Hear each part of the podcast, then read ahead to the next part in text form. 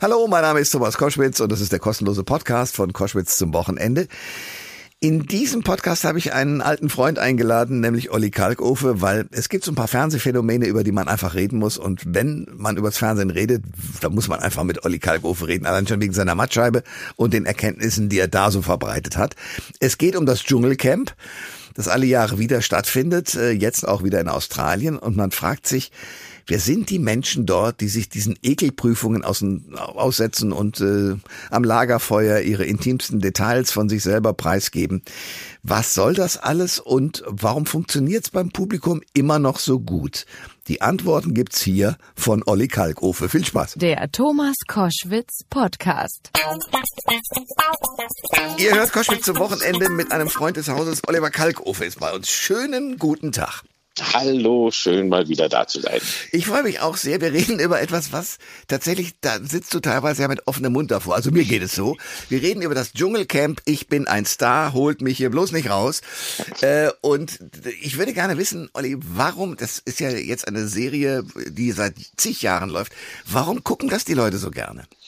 Ja, es ist unglaublich. Es ist, man fragt sich das jedes Jahr wieder, weil ja auch vor allem die Leute, die gucken, davon ja auch die meisten immer erst einmal im Satz äh, erklären, dass sie ja natürlich unter ihrem Niveau gucken ja. und das auch nicht also wirklich freiwillig machen, aber man muss ja oder äh, naja, ich mache, ich gönne mir ein Guilty Pleasure einmal im Jahr oder so. Ne? Also man schämt sich auch ein bisschen dafür, ja. dass man es tut, aber man macht es, weil es gibt nicht mehr so viele Momente, wo wir uns alle darauf einigen können, dass wir gemeinsam noch was haben, was wir gucken. Also wir, die wir in den 70er, 80er und auch noch 90er Jahren aufgewachsen sind, ja, da hat man lineares Fernsehen geguckt. Am nächsten Tag konnte man sich über irgendetwas unterhalten mit fast allen Leuten, mhm. weil es gar nicht so viel Ausfall gab. Heute, wo du streamen kannst, was du willst und in Mediathek guckst und so, gibt's das nicht mehr.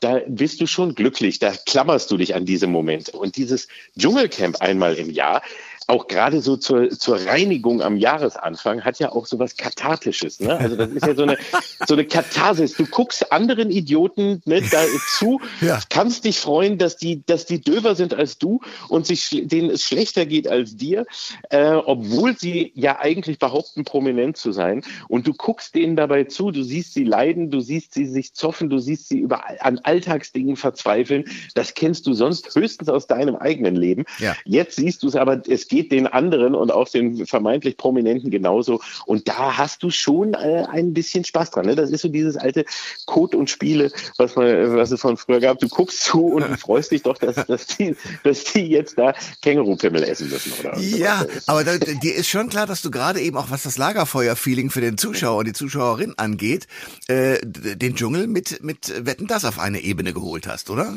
Ja, es, es, ist wirklich, also so erschreckend es ist, äh, da wetten das ja nur noch einmal im Jahr kommt und sich dazwischen ganz verabschiedet hat, gibt es wirklich nicht mehr so viel. Und die lassen ja auch das Lagerfeuer im wahrsten Sinne des Wortes brennen. Und dass du dich vor allem aber auch mit, mit äh, den Menschen eben verabredest, so eine, so eine äh, Strecke von zwei Wochen ja quasi gemeinsam zu verbringen und nicht nur einen Samstag einmal im Jahr oder ja, einmal ja. im Monat. Das hat schon was. Und das haben auch nicht viele geschafft. Also das muss man auch sagen. Je, egal wie man das jetzt moralisch und ethisch oder wie auch immer äh, einschätzt und, und meint, das, was da gelungen ist mit dem, mit dem Dschungelcamp, ist ein Phänomen, ähm, weil das sonst kaum eine Sendung geschafft hat. Und auch all die Epigonen, die es dann später gab, von Promi Big Brother über äh, Promis unter Palmen etc. etc. Keiner hat es so hinbekommen, auch eine Dramaturgie zu entwickeln, die ja spontan entsteht. Also es ist schon ein faszinierendes Phänomen, auch wenn man wirklich jeden Tag da sitzt und sagt, warum um alles in der Welt schaue ich mir das an? Es passiert ja auch nicht wirklich was Spannendes. Es ist ein Vorführen und ein, ein, ein, ein wirklich vorsätzliches Foltern von bestimmten Menschen, die eben da auch der Lächerlichkeit preisgegeben werden. Gleichzeitig hast du natürlich auch Momente, wo du dann vielleicht doch mal plötzlich auch berührt bist, Emotionen empfindest, dir jemand leid tut oder auch sympathisch wird. Es ist ein, ein sehr seltsamer Ritt durch die Gefühlswelt, sehr plakativ inszeniert und mit dem Holzhammer dir vor den Kopf gehauen. Aber wir wissen ja auch, so sowas funktioniert halt. Ne? Und äh, wenn wenn das äh, wenn das Ensemble stimmt und der Cast halt dabei mitmacht, dann ist es eben, warum, wieso auch immer, äh, immer wieder ein ein äh, also ein Faszinosum für die Menschen, dass du dabei bleibst und dir das anguckst. Also du die, du, du kannst nicht abstellen, du musst das weiterschauen und du, du und redest darüber, ob du möchtest oder nicht. Du kannst ihm kaum entfliehen. Olli Kalkofe ist bei Koschwitz zum Wochenende und wir reden über das Dschungelcamp. Und äh, du hast schon gerade äh, angedeutet, wenn der Cast stimmt, dann guckt man da gerne hin. Äh, bevor ich dich nach dem äh, diesjährigen Cast äh, frage und den Protagonistinnen und Protagonisten, die sich da äh, in unterschiedlicher Form blamieren, wenn du dir den Dschungel über die Jahre anschaust und als er mit Dirk Bach noch losgelegt hat, was hat sich grundlegend geändert? Denn es hat sich ja einiges geändert, auch was die Schamgrenze angeht, glaube ich, in den letzten zehn Jahren, oder? Ja, ja, auf jeden Fall. Zwei Dinge sind da äh, sehr offensichtlich. Das eine ist, du hast es eben gesagt, die Schamgrenze. Wenn man zurückdenkt im ersten Jahr und die ersten ein, zwei Jahre noch überhaupt, da gab es Diskussionen, darf man sowas überhaupt? Darf man die Leute denn da den ganzen Tag filmen? Darf man die quälen? Oh je, eine Kakerlake. Äh, als, als Daniel Kübelböck war, erinnere mich, war der einer der ersten, der eben mit Kakerlaken überschüttet wurde. Das war ein Aufschrei. Darf man das? Äh, die Tiere, äh, die Menschen, hu, was die da essen müssen, das ist alles Standard heute. Also das heißt, da ist jetzt das Letzte, was jetzt hier gerade vor ein paar Tagen war, waren wirklich wirklich, also äh, hunderte, also gefühlte Hektoliter an Scheiße und an, an, an, an, an irgendwelchen Exkrementen, die über die geschüttet wurden. Ja, auf der also, Toilette, ne? Genau. Ja, ja, ja. ja. Du, das heißt, du musst diese Ekelgrenze immer hochschrauben. Ne? Also wir sind so viel gewohnt, es ist genauso wie, wie Gewalt im Kino oder im Fernsehen. Das, was, was äh, noch äh, ab 18 war in den 70er Jahren, wird heute ab 12 freigegeben. Also es ist, das hat, da hat sich einfach viel geändert. Das ist ja beim Dschungelcamp auch so. Und das Zweite ist die Protagonisten und Protagonistinnen, eben wie, wie du auch schon sagtest.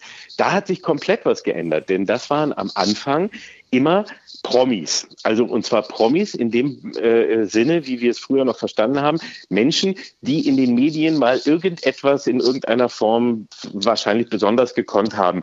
Die haben gesungen oder waren irgendwo aufgetreten und hatten irgendwie so etwas wie eine kleine Karriere äh, hinter sich und äh, wollten die jetzt wieder reanimieren. Hm. Inzwischen ist es so, dass ein ganz großer Teil dort erst dadurch zum Promi wird.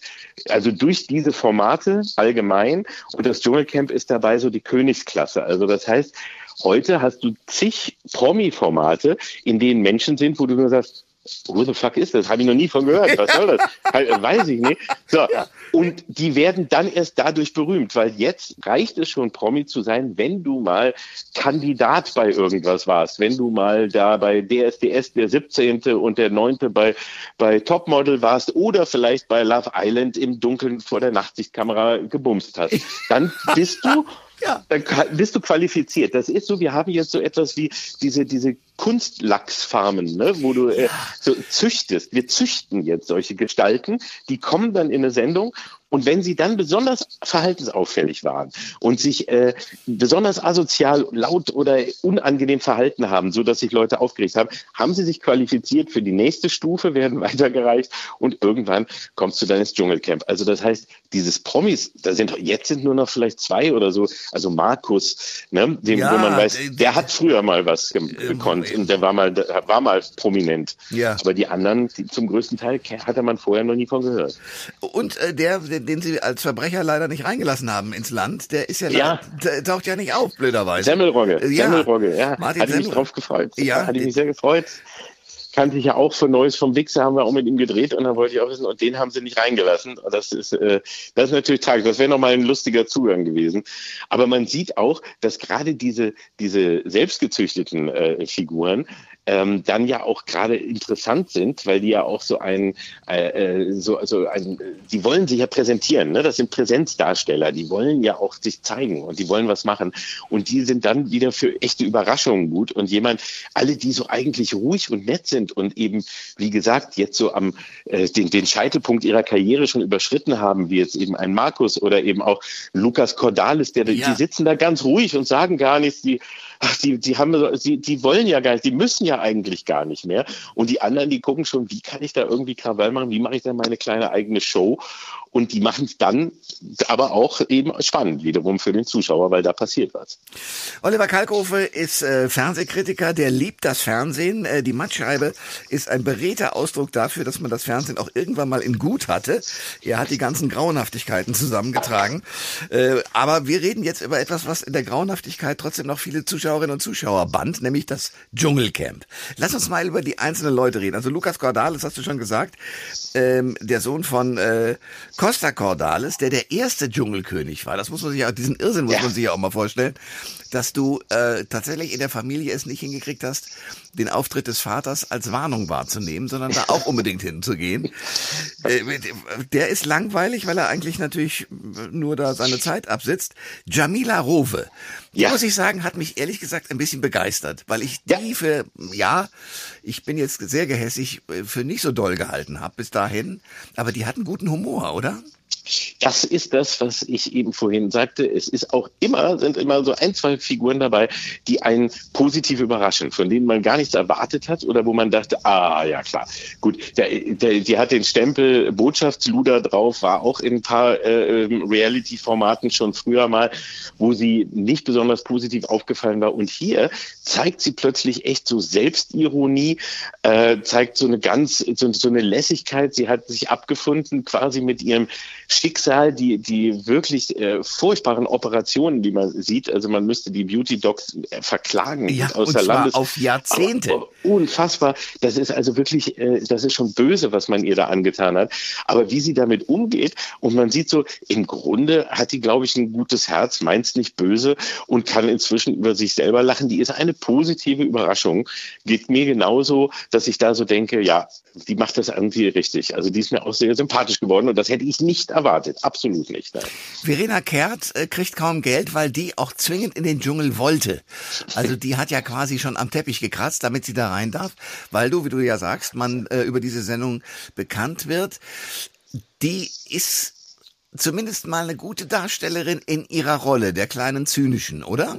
Ja, die ist noch, also die, die ist äh, noch schwankend und es kann in die eine oder andere Seite kippen, äh, weil die sich eben ja auch sehr offen gerade mit Jana Urkraft, die ja jetzt und, und mit Tessa zofft und das sind ja eben die, die Figuren, die am meisten polarisieren und da ist es dann spannend. Das kann aber ganz schnell kippen, ne? Also die, die Menschen, also draußen das Publikum ist ja ganz schnell dabei, wenn dann jemand, obwohl man zu Hause sitzt man und lästert die ganze Zeit. Über und Twitter sich, und so, man hat ja auch ja, Gelegenheiten, ne? Ja, ohne Und, ja. und auch mit der Familie oder so, wenn man sitzt, ja, was man da so alles hat. Aber wenn dann jemand kommt und man sieht, der lästert jetzt über den, über den man selber eben auch gerade gelästert hat, äh, dann sagt man, oh, das macht man aber auch nicht. Das ist jetzt aber hm. auch ein bisschen gemein. Und hm. deswegen kann das sehr schnell kippen. Und das heißt so bei, bei ihr, äh, sie ist so eine Figur, äh, momentan ist es noch so ziemlich 50-50. Die einen sagen, ja, die hat aber auch recht, das ist, ist schon so, die soll mal ein bisschen da Druck machen. Und die anderen sagen, na, die überschreitet jetzt aber auch gerade mal so ein bisschen die Grenzen des, äh, des Möglichen. Also deswegen mal gucken, was aus der wird. Da bin ich gespannt.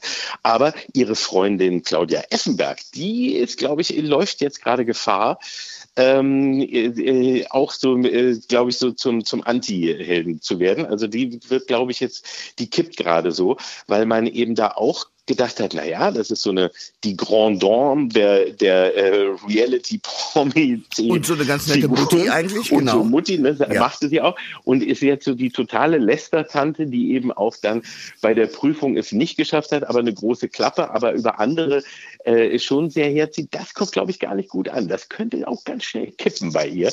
Ähm, also das ist, ist auch so eine Wackelkandidatin, wo ich sage, hey, das könnte noch böse für sie enden.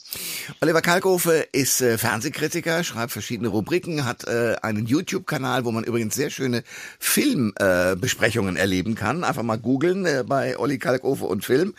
Äh, und wir reden aber über das Dschungelcamp. Und du bist ja ein Analytiker, du hast ja auch einen Film gemacht, Wichser 1 und 2. Also du weißt, wie auch Dramaturgie geht.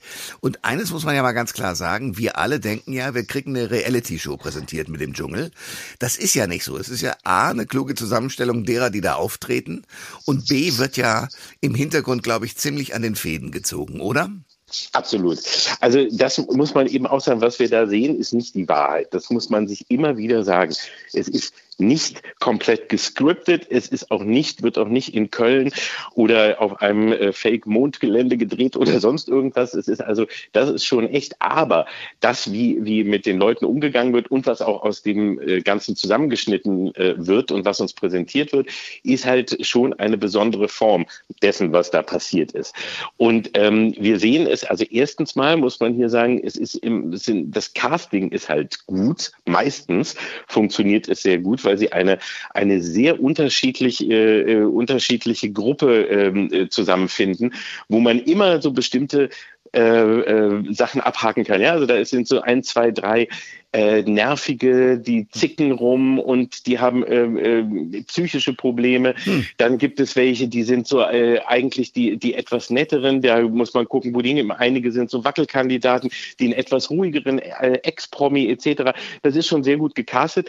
Die Sendung wird sehr gut geschnitten und bearbeitet. Die Texte sind sehr gut. Also da sind schon Top-Leute dabei. Wenn man mal das Dschungelcamp vergleicht mit Promi Big Brother, da sieht man, wie man es gut und wie man es schlecht machen kann. Wieso? Also, Wieso? Ja, aber, ja, bei Promi Big Brother merkt man, die machen das nach und die, die haben aber sich keine Dramaturgie ausgedacht. Da sitzen keine Leute, die, auch äh, sich überlegen, wie erzählen wir das als Geschichte?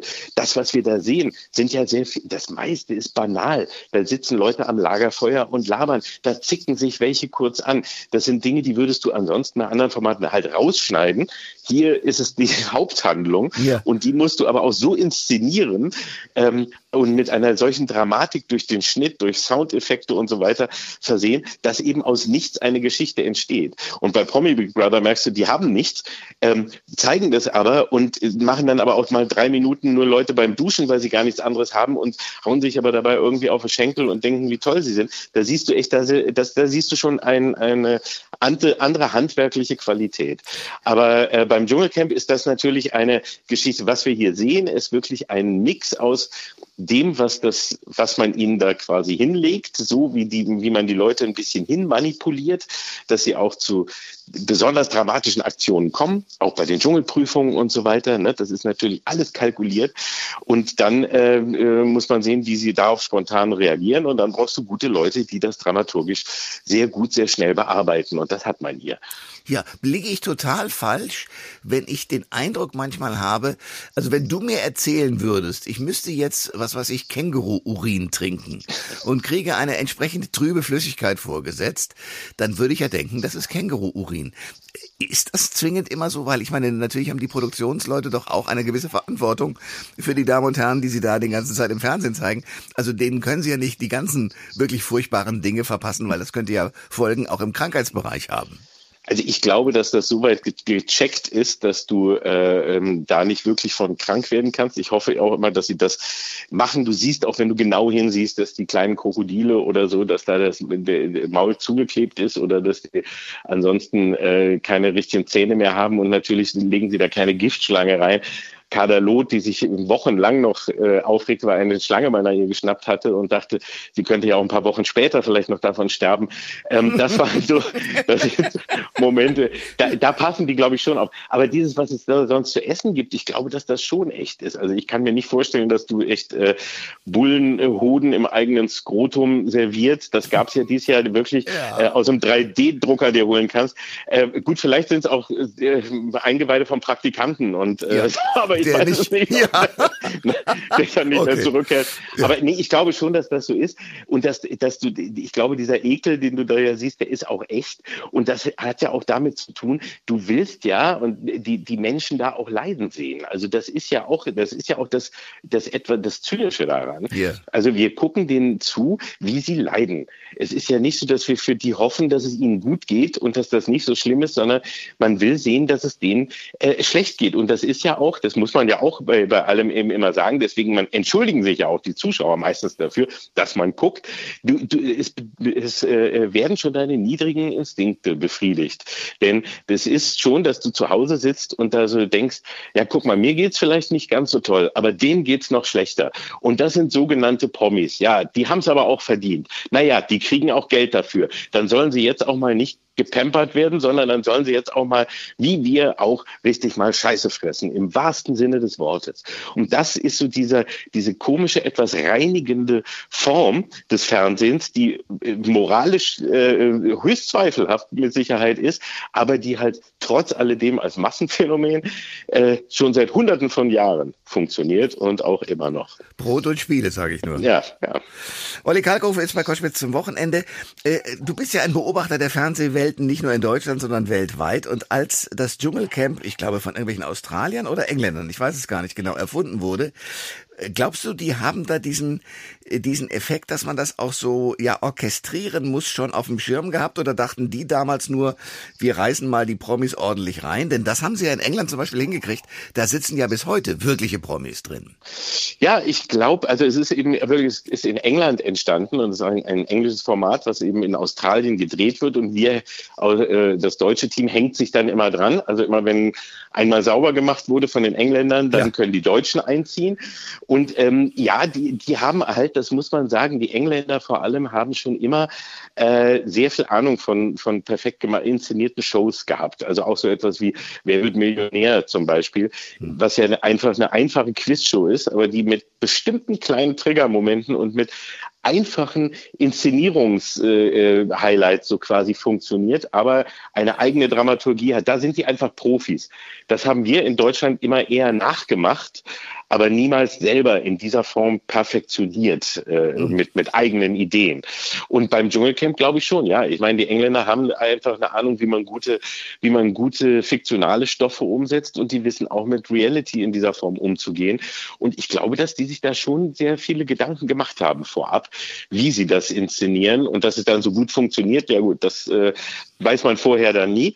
Aber äh, die haben es dann weiter perfektioniert und die haben es abgeguckt und sehr gut in eine eigene Form dann gegossen oder eben sehr gut fürs deutsche äh, Publikum adaptiert. Und das ist ja dann schon eine, auch schon eine Leistung, wenn uns das gelingt, weil ja leider wirklich eben im deutschen Fernsehen meistens geguckt wird, was kommt aus dem Ausland. Das machen wir nach und nur sehr selten äh, man sich hier, vor allem in den ganzen letzten vor, äh, Jahrzehnten, seit das Privatfernsehen da ist, hat man sich hier sehr selten hingesetzt und gesagt, so, jetzt denken wir uns mal auch selber was aus hm. und gucken mal und machen mal was, was jetzt gerade kein anderer macht. Hier ist es immer gucken, was der andere macht. Das machen wir so ähnlich auch. Oder gute Sachen aus dem Ausland zusammenklauen. Ja, leider. Wetten, das war so ein, äh, so ein Schuss, der ja. hier entstanden ist. Aus dem Gehirn von Frank Elsner. Aber das war es dann auch schon. Ja, das ist schon Jahrzehnte her. Ne? Ganz das genau. ist eben so traurig. Ja. ja. Olli Kalkofe, ich danke dir sehr für diese Einschätzungen eines äh, Formates äh, Dschungel. Ich bin ein Star, holt mich hier raus. Olli, danke für deine Einschätzungen und äh, einen schönen Tag noch. Ja, wünsche ich auch. Ich werde natürlich weiter gucken und wer dazu noch mehr hören will, kann dem empfehle ich noch meinen ARD-Mediathek, in der ARD-Audiothek, äh, den Podcast Kalk und Welk. Zwar ohne Welk, aber mit der äh, Frau Rützel von Spiegel. Und da werden wir am Montag nach dem Ende, äh, nach jetzt äh, am nächsten Montag äh, auch nochmal eine ausführliche Dschungelcamp-Analyse anbieten. Alle Informationen zur Sendung gibt es online auf thomas-koschwitz.de.